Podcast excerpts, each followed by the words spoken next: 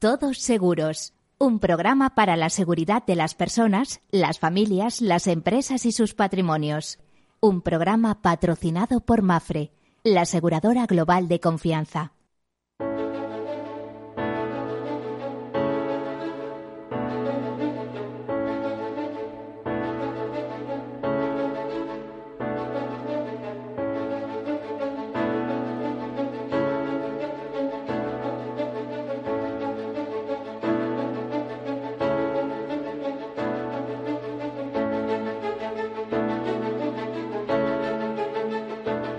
Buenos días, bienvenidos, bienvenidas a este mediodía lluvioso especial.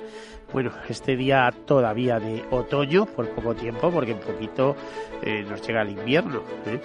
Pues como en otras ocasiones, estamos en el programa de seguros, en el programa en el que hablamos de riesgos, de gestión de riesgos, de control de riesgos, incluso de su concienciación, porque si no somos conscientes de que tenemos riesgos a título personal, familiar, institucional o empresarial, difícilmente vamos a tomar medidas para reducirlos o prevenirlos.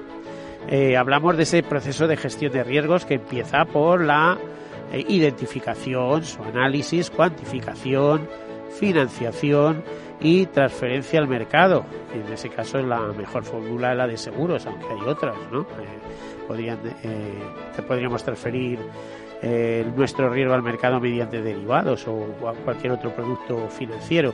Pero bueno, el seguro y el reaseguro suelen ser las fórmulas más eh, usadas normalmente.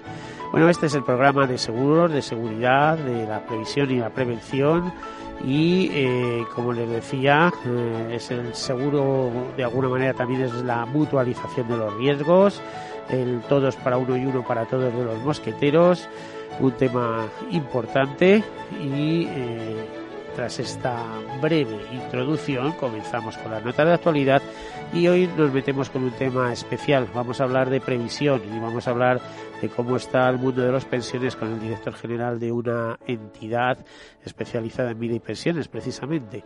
Bueno, pues eh, comenzamos con esas notas de actualidad.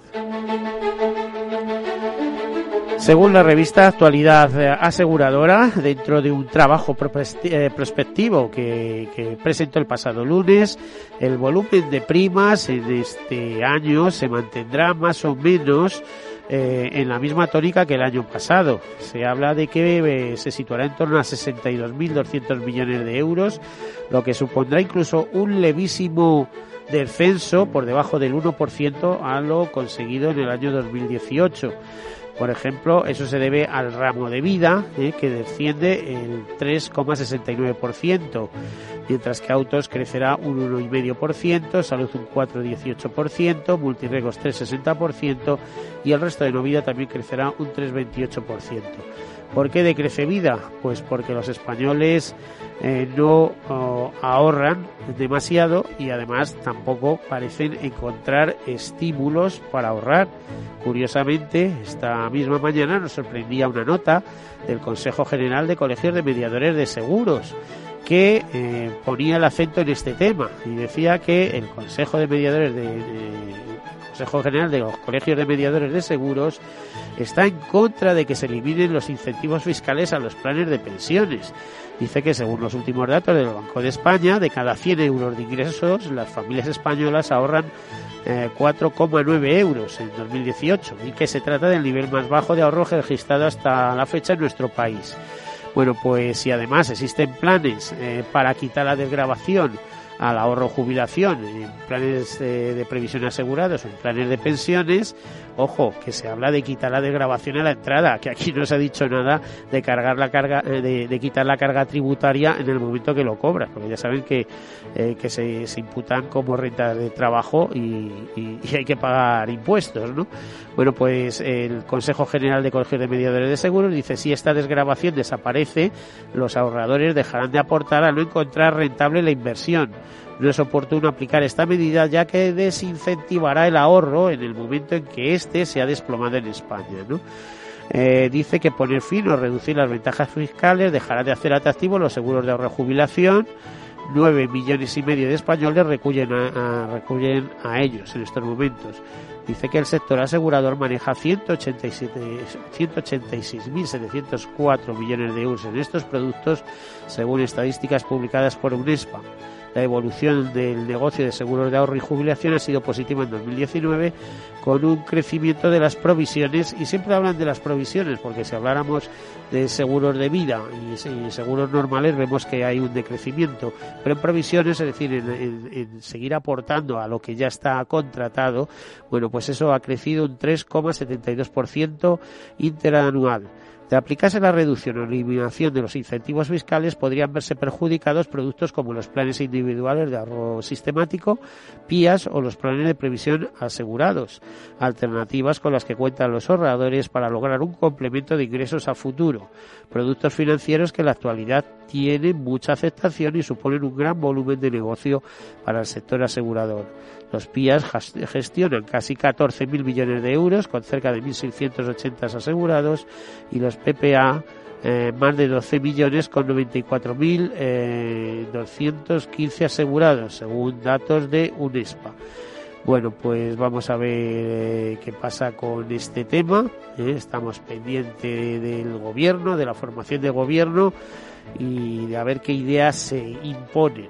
Si el ahorro se graba o, se desgrava. Y más estamos hablando del ahorro previsión, que si tienen ustedes en cuenta que es, es donde se hallan los mayores volúmenes de ahorro de muchos de los países avanzados del mundo, me refiero a Estados Unidos, a Japón, eh, Holanda, Reino Unido, etcétera, etcétera, pues eh, esa masa de ahorro es fundamental. Normalmente suele estar en, en planes y fondos de pensiones, pero bueno.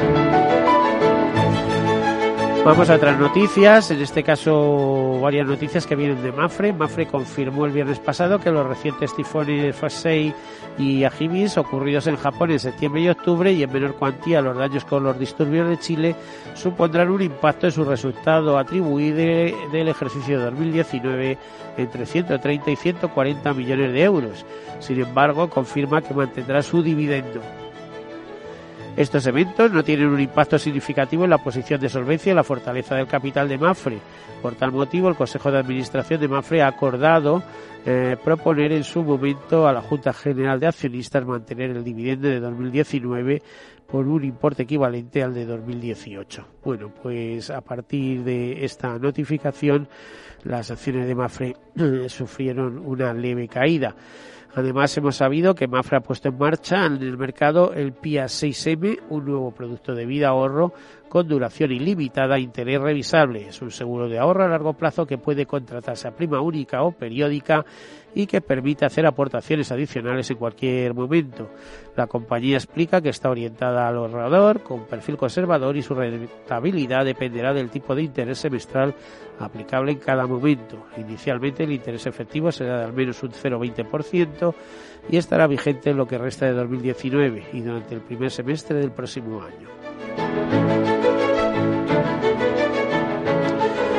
También desde Mafre nos llega eh, los resultados de una encuesta reciente realizada que revela eh, algunas cosas curiosas y por ejemplo habla de las navidades y dice que las navidades es el mejor momento para estar con la familia para casi uno de cada dos españoles. Esta encuesta que el tiempo libre en familia es lo más valorado por los españoles, por el 63% de los españoles. Nos dice también que aprovechando estas fechas de celebraciones familiares, la aseguradora ha realizado una encuesta para conocer las preferencias de los españoles respecto al ocio en familia y qué momentos son los más valorados para pasarlos con los suyos. Bueno, pues lo más valorado de estar con familia, eh, eh, lo más valorado es estar en familia para el 63% de los españoles cuando tienen tiempo libre. Y son las personas entre 45 y 54 años las que en mayor medida afirman que cualquier momento en familia es bueno, simplemente estando todos juntos, en concreto casi el 70% dice.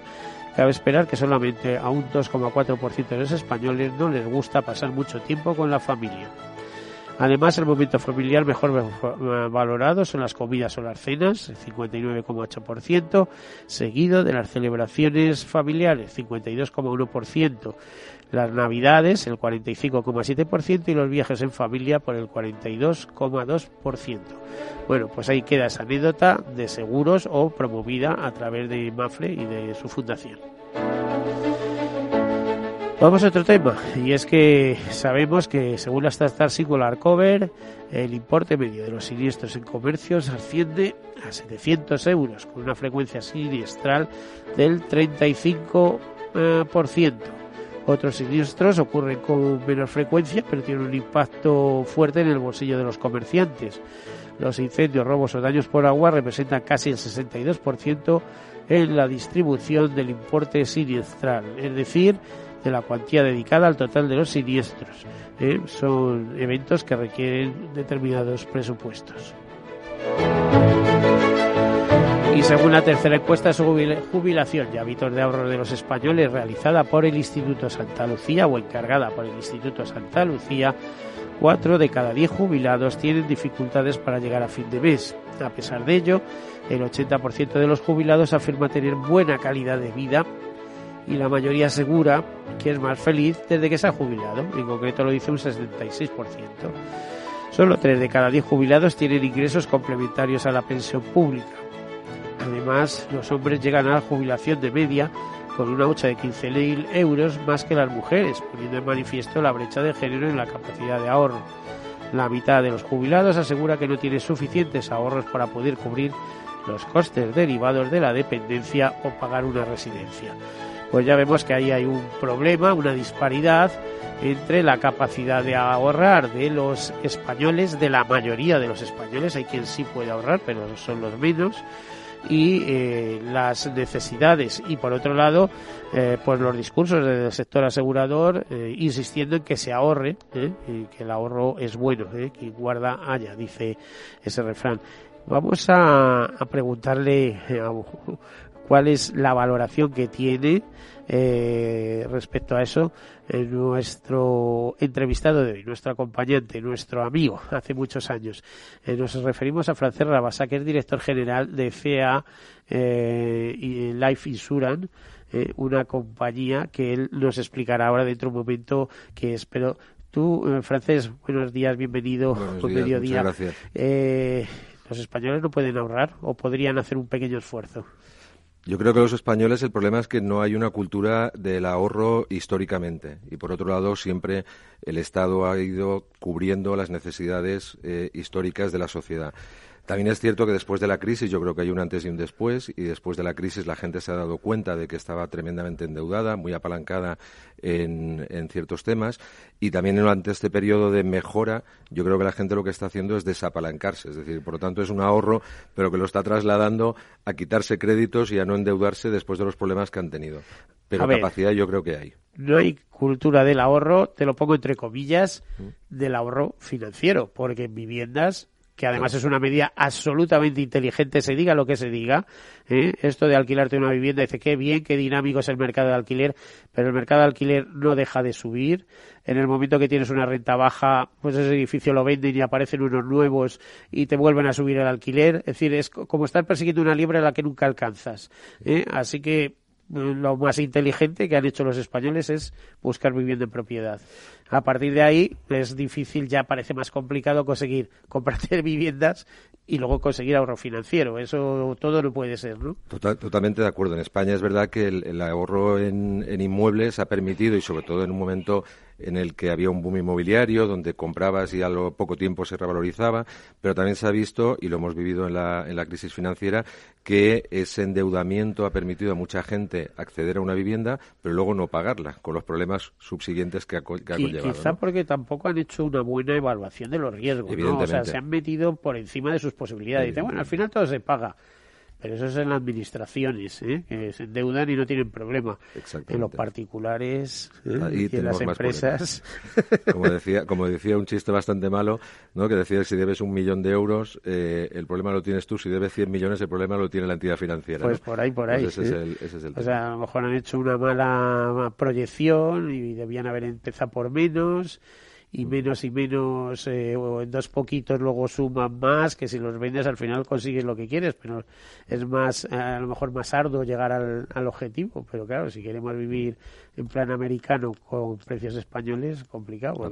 Como digo yo, por medio millón de, euros te compras un rancho en Texas. Pero, pero, pero al final también es una cuestión de, de mentalidad desde un punto de vista de, de, ahorro finalista, que ese es el que no existe. Es decir, la vivienda al final, como bien tú dices, yo creo que es una cuestión de estabilidad económica, de estabilidad en cuanto a residencia, en cuanto a estar, pero esa, ese concepto de ahorrar a futuro, sabiendo que el Estado me va a cubrir con más del 80% de la tasa de cobertura en caso de jubilación, que también es cierto, engañosamente, que esa tasa de cobertura del 80% también está capada, porque al final... Eh, Eso te iba a decir, depende de lo que ganes el 80%, porque para eh, algunos será el 100% y para otros es el 30%. Vamos. Exactamente. Y, esa, y ese análisis no se ha hecho, es decir, la gente no analiza esas variables y por lo tanto no es consciente de los problemas que pueden haber a futuro. Pero también porque, vuelvo a repetir, culturalmente yo creo que eh, en este país cuando hay una desgracia, y la hemos vivido ahora en situaciones dramáticas por catástrofes naturales, siempre la pregunta es ¿quién me va a solucionar el problema?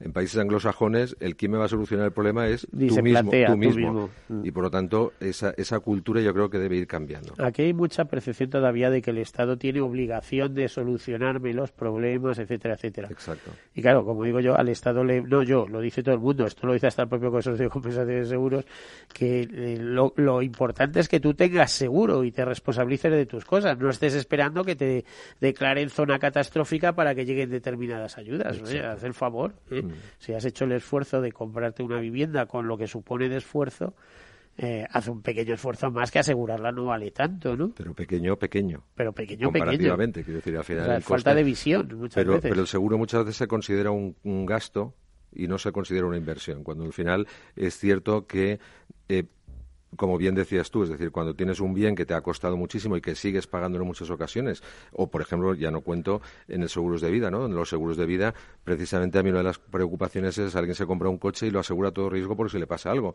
Pero dices, ¿y quién paga el coche? ¿Y quién paga el seguro?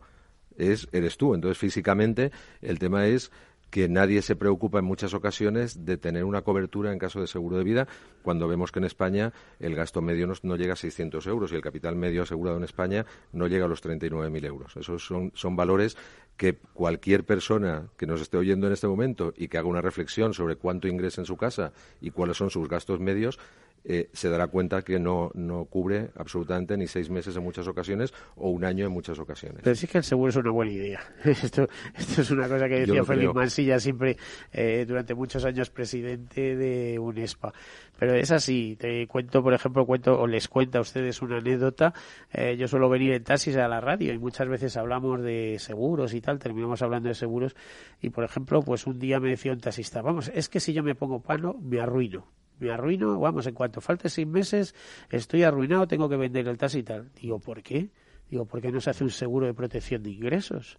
¿Eh? Eh, para, precisamente para enfermos. Digo, es que le va a cubrir por 300 o 400 euros al año, que no vale más, que no vale más, y ahora le diré cuál es el truco para que no tenga que pagar mucho más, mm. eh, le va a cubrir una enfermedad de larga duración, un cáncer, una historia, durante 600 días. O sea, dos años protegido.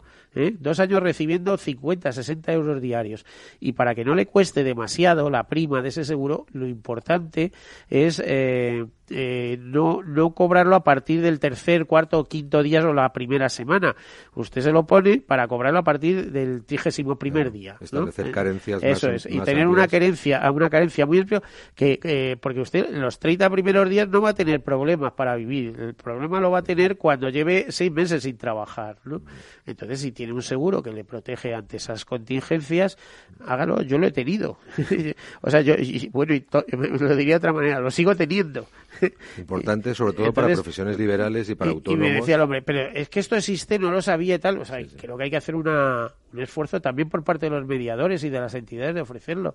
Que esto no es una broma, que esto, esto es parte de la protección que, que, puede contratar de manera privada por su trabajo. Estoy totalmente de acuerdo contigo, sobre todo eh, ahora que has, has incluido el concepto del mediador. ¿no? Yo creo que la función del mediador debe ser siempre ese asesoramiento, que hay otras entidades o otros sistemas, canales de venta, donde ese asesoramiento es muy difícil, pero en el caso de los eh, mediadores conocen bien a su cliente, conocen cuáles son sus necesidades, cuáles sus, sus circunstancias personales y profesionales, y ahí son los que deben asesorar pues bien en temas como dices tú de ILTs o en seguros como tenemos por ejemplo nosotros seguros donde cubrimos la invalidez profesional ¿no? en, profesiones incluso hasta en taxistas pues a eso vamos a ir porque vamos a empezar eh, después de la pausa de publicidad que en la que entramos ya eh, pidiéndote que nos cuentes quién es CIA y después, eh, pues nada, hablando de temas que le interesan a la gente. Hacemos una breve pausa, enseguida continuamos.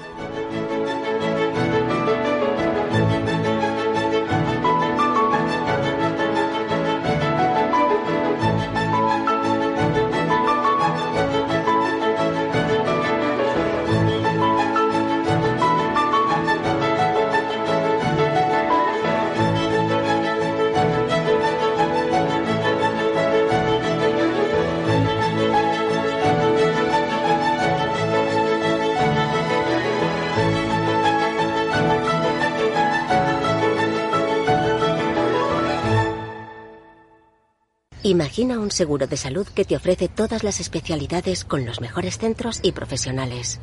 Imagina que puedes ver a tu médico y hablar con él cuando quieras. Deja de imaginar y contrata tu seguro de salud Medifiac. Con una nueva app móvil de videoconsultas médicas. Infórmate sobre Medifiac con tu mediador o en fiac.es. Fiac Seguros. Descomplícate.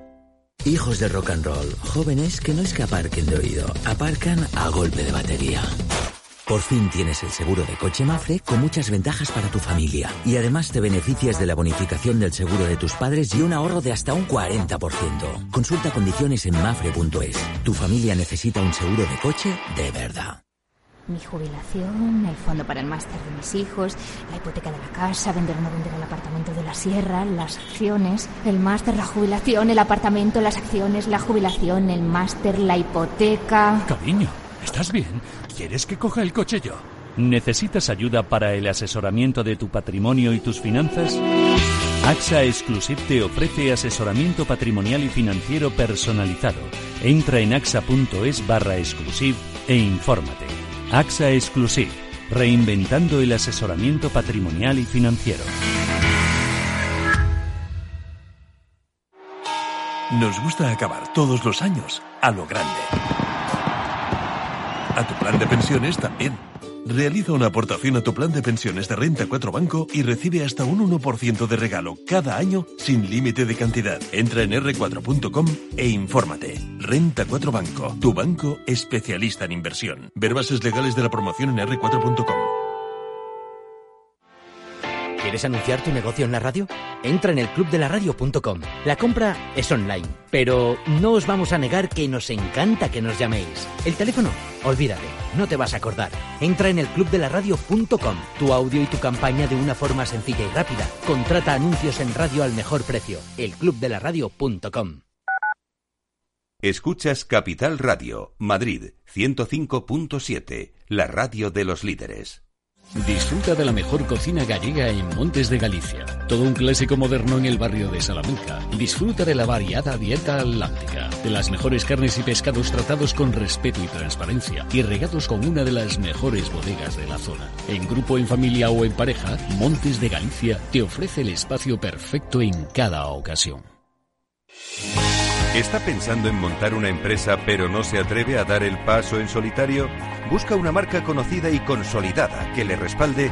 En Franquiciados le ayudamos a elegir el negocio que más se ajuste a sus necesidades. Franquicias de éxito, innovadoras, de baja inversión.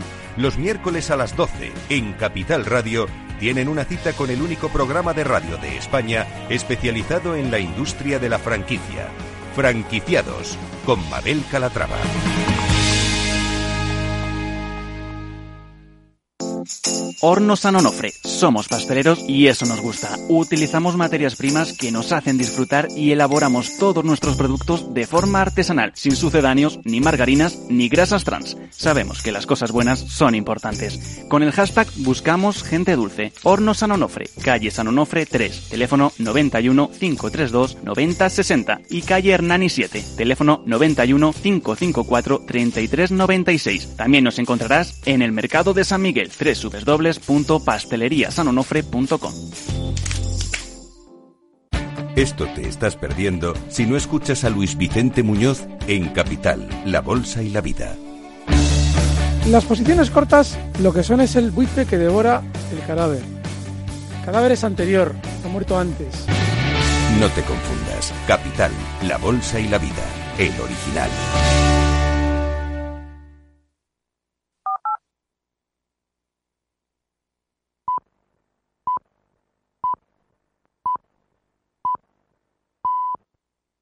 Todos Seguros, un programa patrocinado por Mafre, la aseguradora global de confianza.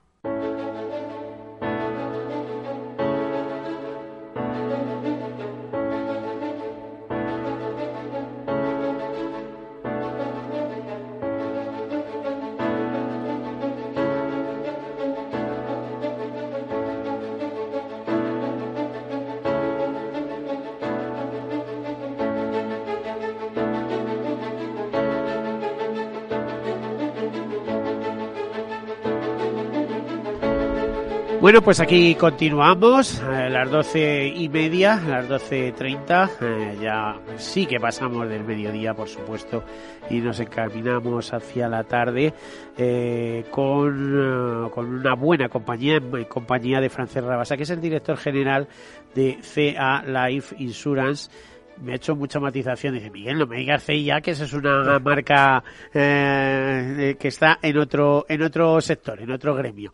CA Life eh, Insurance. ¿Qué es CA Life, eh, francés? Pues CA Life es una compañía que se montó en el año 2013, empezando absolutamente de, cero, con un modelo básicamente centrado en la, en la, mediación y sobre todo desde un punto de vista de negocio basado en el producto de vida riesgo individual.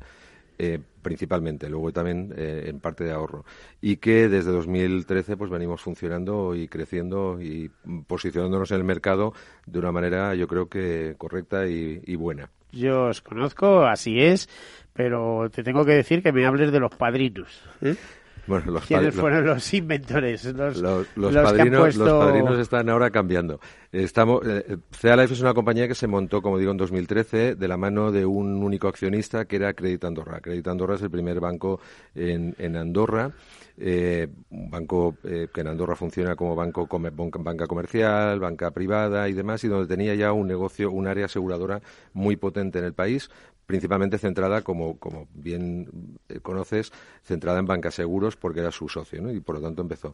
Pero que en un momento determinado decidieron salir de las fronteras, empezar a crecer y por lo tanto el, desarrollo natural desde Andorra acostumbra a, ser hacia el sur, ¿no? hacia España, por conocimiento de mercado, porque hay muchísima gente trabajando en Andorra que ha trabajado en el mercado español y por lo tanto eh, el desarrollo fue de forma natural en crear la compañía en España. ¿Sigue siendo accionista único?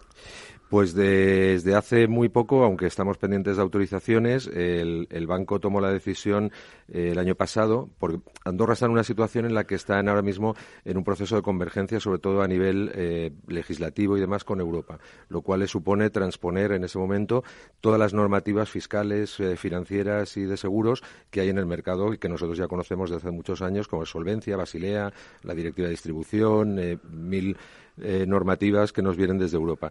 Y en ese modelo lo que le está sucediendo es lo mismo que pasó en España, que el negocio asegurador eh, en balance tiene un consumo de capital muy importante para la banca y por lo tanto es buscar socios para que permitan seguir manteniendo el negocio asegurador porque creen y, es rentable, pero sin tenerlo en balance buscando joint ventures. Y eso es lo que se hizo con CEA Life, con un nuevo eh, accionista que toma un 51%, que es MGC, Mutua General de Cataluña. Bueno, eso te iba a decir. Eh, todo esto eh, ¿funcionáis como una LPS o como entidad jurídica española? No, no, nosotros siempre desde el inicio hemos sido compañía española que dependemos de la DGS y además debo decir, aunque es un tema anecdótico, que somos solo hay dos compañías en España con el 100% del capital desembolsado, que lo normal es suscribir el 50, no suscribir el 100 y desembolsar el 50. Solo hay dos compañías en España, una de ellas somos nosotros con el 100% desembolsado y somos compañía española desde el inicio.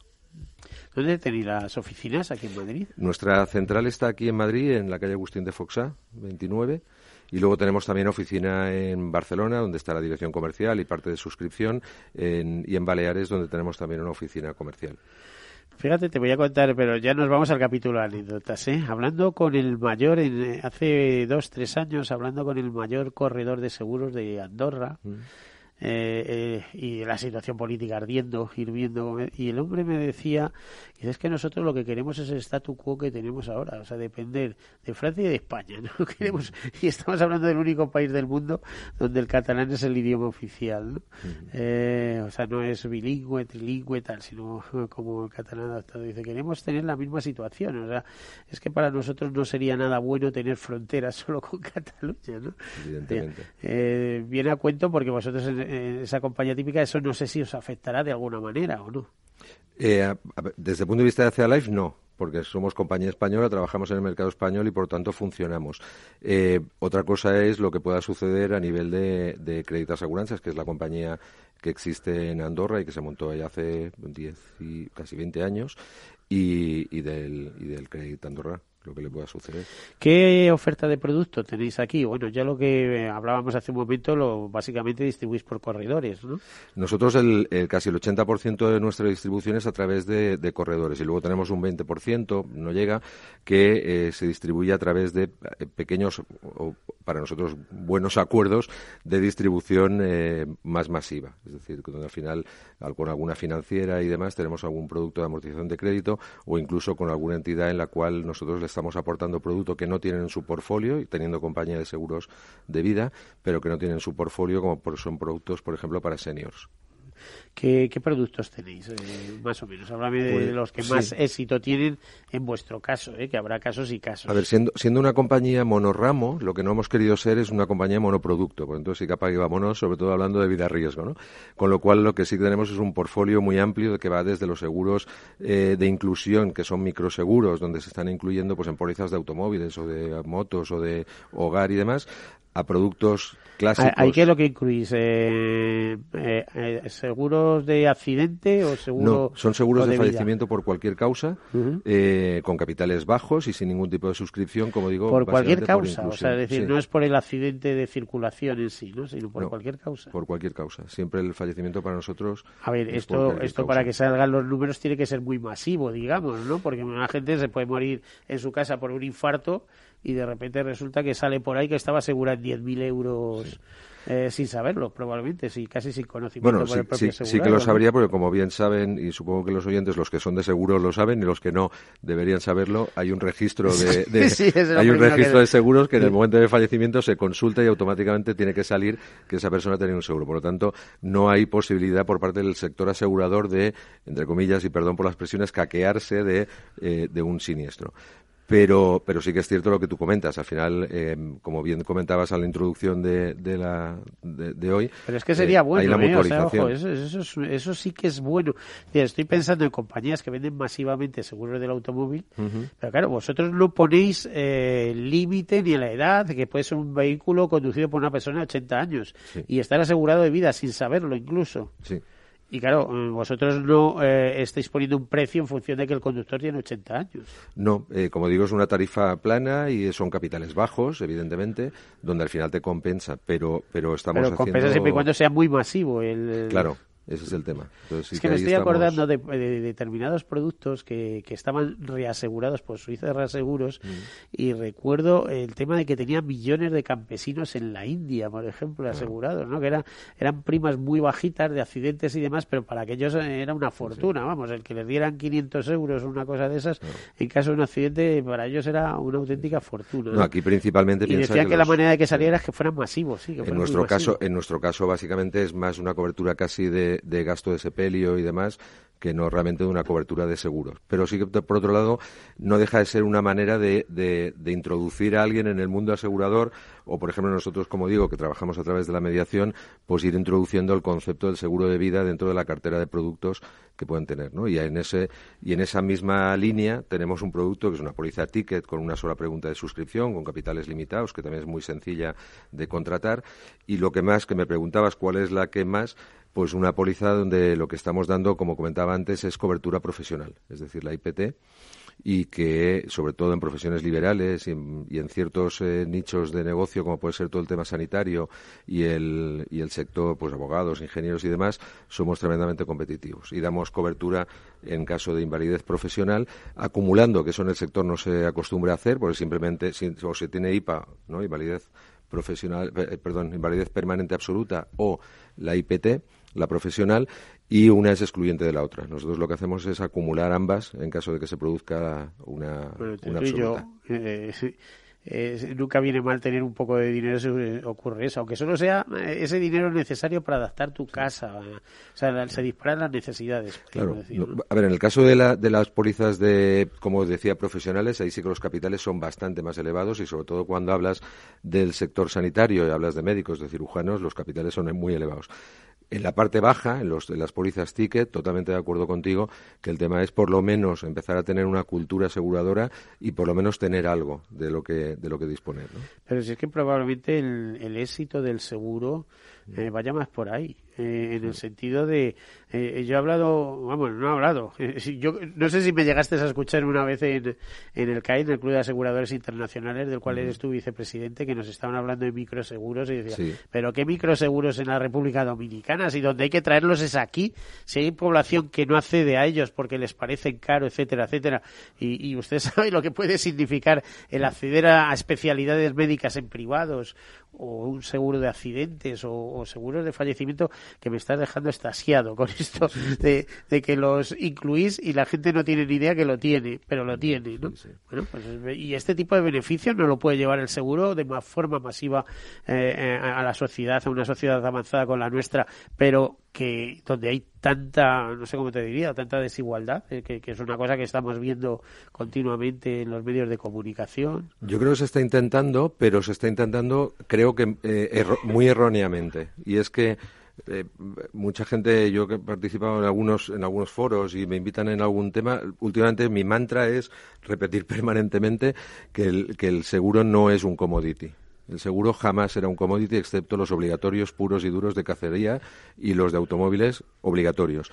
A partir de ahí. Eso lo dices tú, porque estoy pensando en las empresas de energía, otros que lo venden como complemento y ahí, ahí vaya por delante, ¿no? Eh, no. Una cosa lo que digo es el concepto no es un commodity. Otra cosa es que luego se está intentando comoditizar y yo creo que muy erróneamente. Es decir, cuando alguien está vendiendo eh, un título por el todo y dices, no, yo tengo una póliza de hogar y dices, parece que tengas una póliza ya para, todo para todos los riesgos, cuando al final dices, ostras, si te está costando muy poco, pero tienes unas franquicias enormes, nunca vas a cobrar de tu seguro. Es decir, tu seguro no va a servir para la función que tú lo has contratado. Y eso sucede en muchas ocasiones. Gente que tiene pólizas vinculadas a su hipoteca y te dice, no, no, ya tengo un seguro de vida que va vinculado a mi hipoteca. Primero, analiza realmente si te está cubriendo la invalidez, que muchas veces no. Segundo, analiza si te cubre el 100% de tu hipoteca, que la mayoría de las veces no. Eh, ya no voy al gap que puedas tener entre eh, la hipoteca, que en un momento determinado puede quedar pagada, y tus necesidades que siguen estando ahí en otros gastos que tienes. Por lo tanto, se toma muchas veces el título por el todo. Entonces, no, ya tengo un seguro de vida, yo ya tengo un seguro de hogar, yo ya tengo un seguro, pero al final, si lo analizamos, cuando digo es que no es un commodity. Tienes un seguro de hogar, con algunos de los precios que están poniendo al seguro de hogar, deben asegurar el incendios no, y, con, y con franquicias elevadísimas que en caso de siniestro no vas a cobrar eh, en muchas ocasiones, o vas a cobrar poco. O pólizas de salud que se están vendiendo a 14 euros y que dices, ostras. Eh, ¿Eso para qué vale? claro, pero la gente dice, no, ya tengo una póliza de salud. O sea, conceptualmente parece que la tenga. Entonces, se está comoditizando la venta, pero yo creo que muy erróneamente porque un seguro no es un commodity. Un seguro conlleva por detrás como bien decías tú antes, es una transferencia de riesgos que primero tienes que conocer cuáles son esos riesgos, saber exactamente lo que necesitas y a partir de ahí darle una cobertura al precio razonable para que te sirva. Y que el día de mañana, cuando tengas un problema, eh, no tengas, eh, pues eso, no tengas que ir buscando soluciones por otros lados, ¿no? Bueno, pues hay que molestarse en averiguarlo primero, ¿no? ¿Qué necesito? ¿Qué quiero? Yo creo que importante.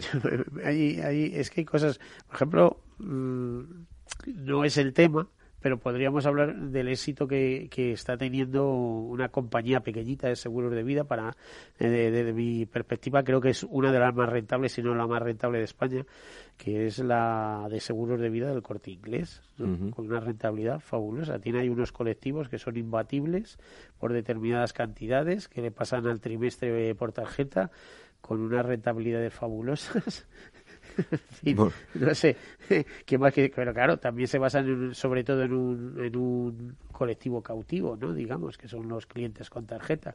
Estamos hablando de millones de personas, pero el servicio es bueno, eh, hay una serie de cosas.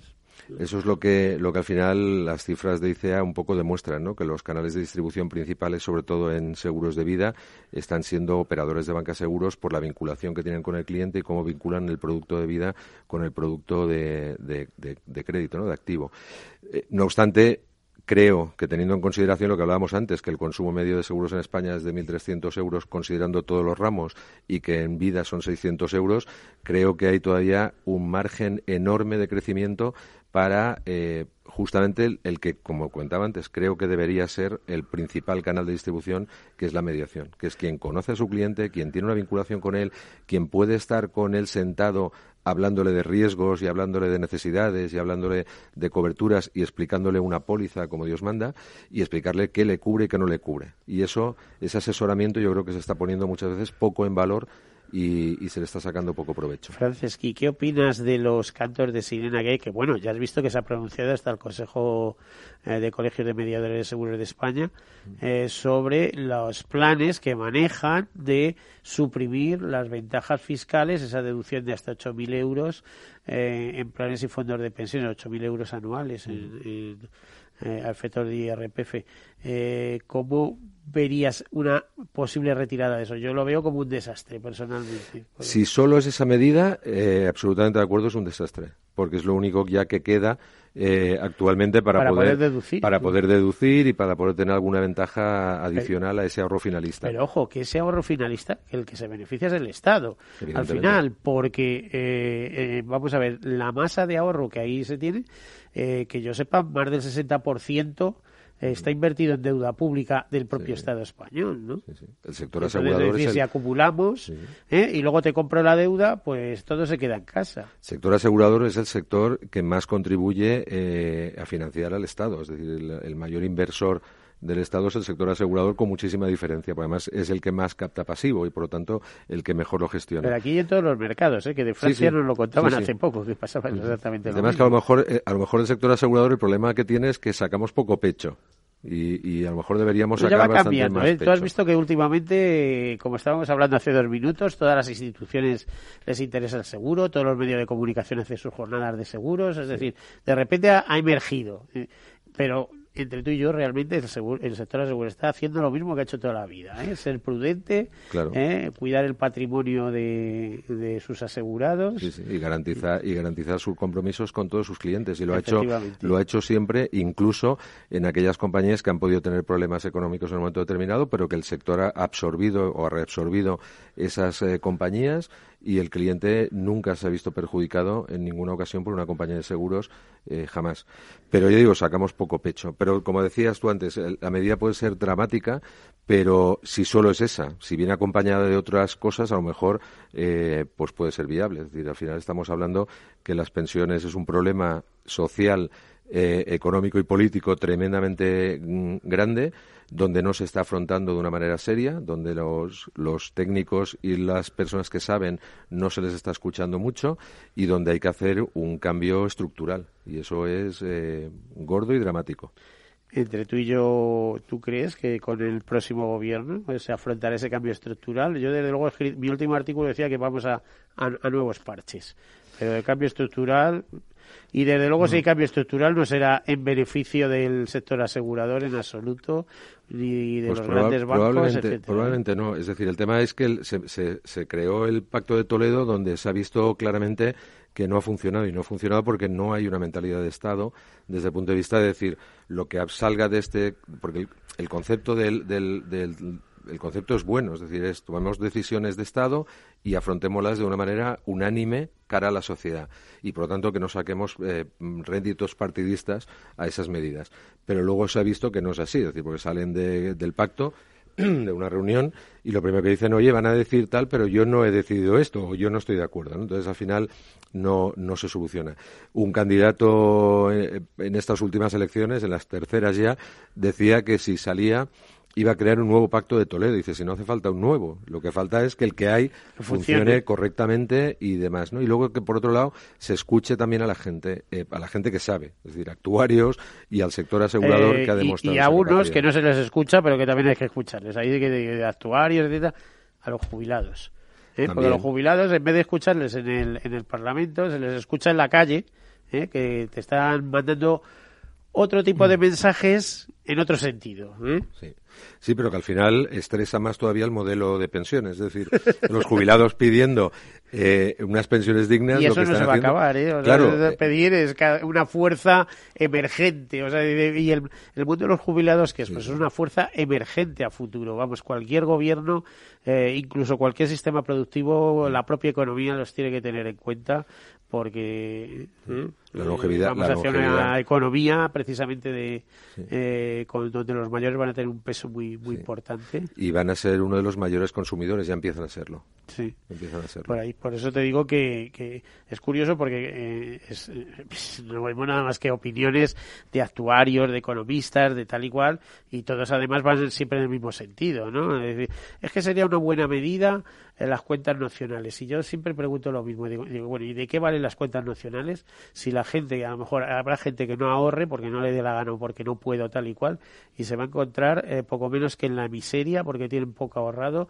Mm. Cuando lleguen a la edad de jubilación, vamos a pensar 67 años o 70, lo que sea, eh, tienen poco tendrá que intervenir al final el Estado echándoles una mano también, ¿no? a ver, desde, desde, el punto de vista del sector no se habla solo de cuentas nacionales. Las cuentas nacionales yo creo que puede ser una alternativa desde, la, desde el punto de vista de la parte eh, pública.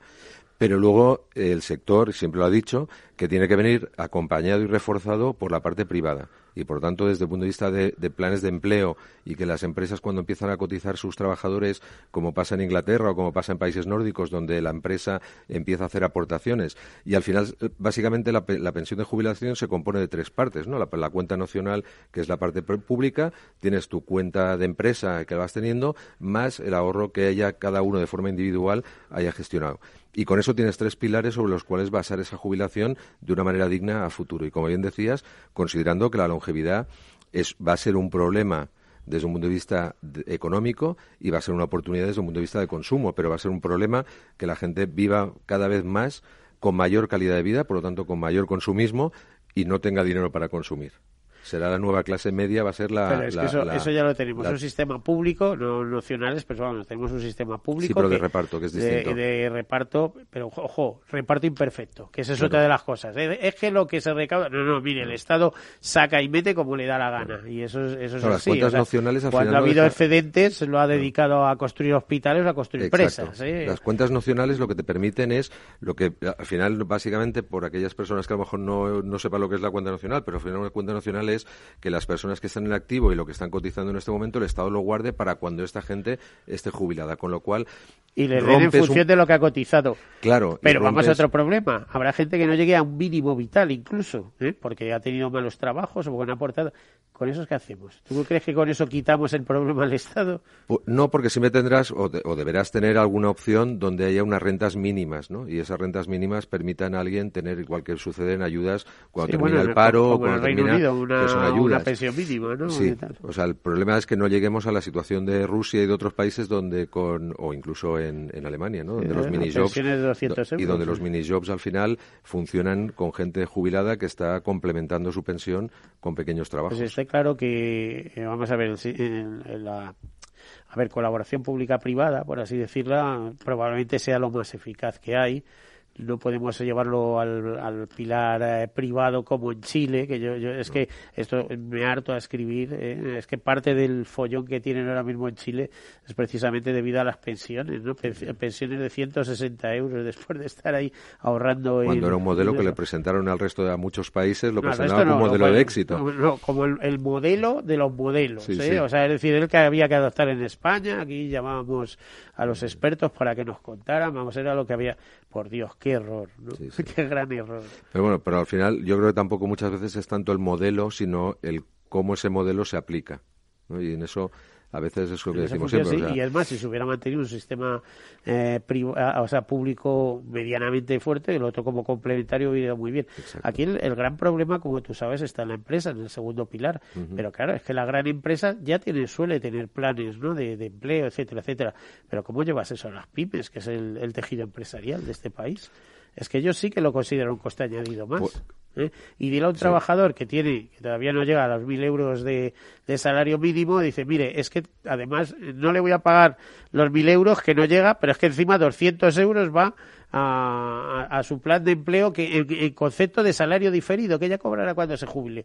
Mira, mira. Mira, si estamos hablando que los españoles ahorran un 4%, ¿cómo, cuando tienes dificultades para acceder a una vivienda y cuando tienes... Claro. Por eso el problema, el problema no se puede analizar siempre desde un punto de vista eh, exclusivo, es decir, estanco. Al final es una cuestión eh, de varios factores y de varias palancas que hay que ir tocando en conjunto.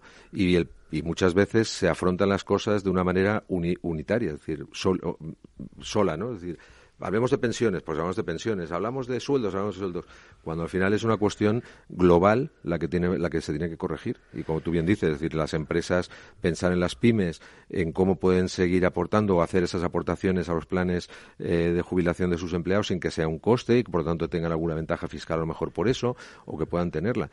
Incluso sucede, eh, ya llevándolo muy al extremo, en, las situaciones de los empleados del hogar, ¿no? Donde una familia al final, el Estado te está considerando un empleador como tal, y es cierto, pero no tiene ninguna, ninguna ventaja como empleador. Es decir, no, te deduces aportaciones a la seguridad social, no te deduces los gastos que puedas tener, pero sí que tienes todas las obligaciones como un empleador. Entonces, en ese sentido, es, eh, como digo, es no ver una cosa sola, sino varias. Bueno, pues hasta aquí hemos llegado. Yo me ha tocado hacer, como siempre, un poco de abogado del diablo, porque de esto siempre hay polémica, grandes expertos. Eh, yo te veo muy razonable, muy eh, con los pies en la tierra. Muchas gracias. gracias. Frater Rabasa, director general de CEA Life Insurance. Muchísimas gracias por estar aquí con nosotros. A vosotros. Bueno, y así que hasta la próxima a todos ustedes. Feliz semana y como siempre, sean seguros.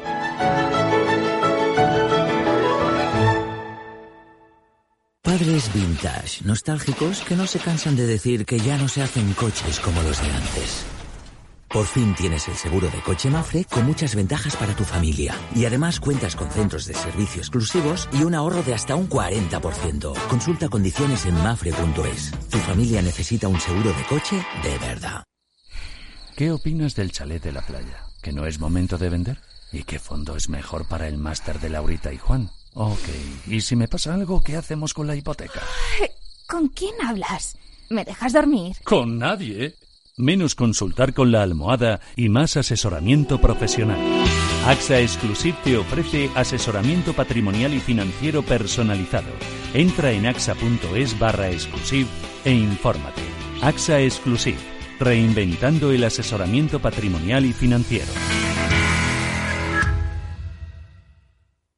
Sí, sí quiero. Quiero tener siempre disponible a un buen equipo de abogados. Quiero tener un servicio telefónico de asistencia jurídica ilimitado. Quiero expertos que defiendan mis derechos como consumidor y como ciudadano. Quiero ARAC. ARAC. Lo nuestro es defender lo tuyo. Contáctanos en arac.es en el 992 2095 o consulta a tu mediador. No lo digo por presumir, ¿eh? pero es que yo siempre he sido muy psicólogo. A mí el olfato es que nunca me ha fallado. No sé, llama el instinto, o si quieres llama la intuición, pero nada más verle me dije, este paga, este paga seguro. Yo es que para estas cosas soy... En los negocios no hay intuiciones que valgan, solo hay bases de datos, experiencia y profesionalidad. En E-Informa tenemos toda la información que necesita para que pueda hacer un negocio seguro. Para más información, einforma.com. Capital Radio Madrid, 105.7. Disfruta de la mejor cocina gallega en Montes de Galicia. Todo un clásico moderno en el barrio de Salamanca. Disfruta de la variada dieta atlántica, de las mejores carnes y pescados tratados con respeto y transparencia y regados con una de las mejores bodegas de la zona. En grupo, en familia o en pareja, Montes de Galicia te ofrece el espacio perfecto en cada ocasión. Esto te estás perdiendo si no escuchas a Luis Vicente Muñoz en Capital, La Bolsa y la Vida Argentina resbala, puede haber un efecto contagio en América Latina y los intereses de las empresas americanas, españolas y europeas en Argentina son importantes, ¿no? Con lo cual yo creo que va a haber un apoyo político importante y eso va a facilitar la negociación. No te confundas. Capital, la bolsa y la vida. El original. Con Luis Vicente Muñoz. En el restaurante Gaztelubides somos rigurosos con la selección del producto para crear recetas imaginativas que acompañamos de una bodega generosa y brillante y de nuestra magnífica terraza durante todo el año. Restaurante Gaztelubide, carretera de La Coruña, kilómetro 12200, La Florida. Teléfono 91 372 8544. Una recomendación del programa gastronómico Mesa y Descanso.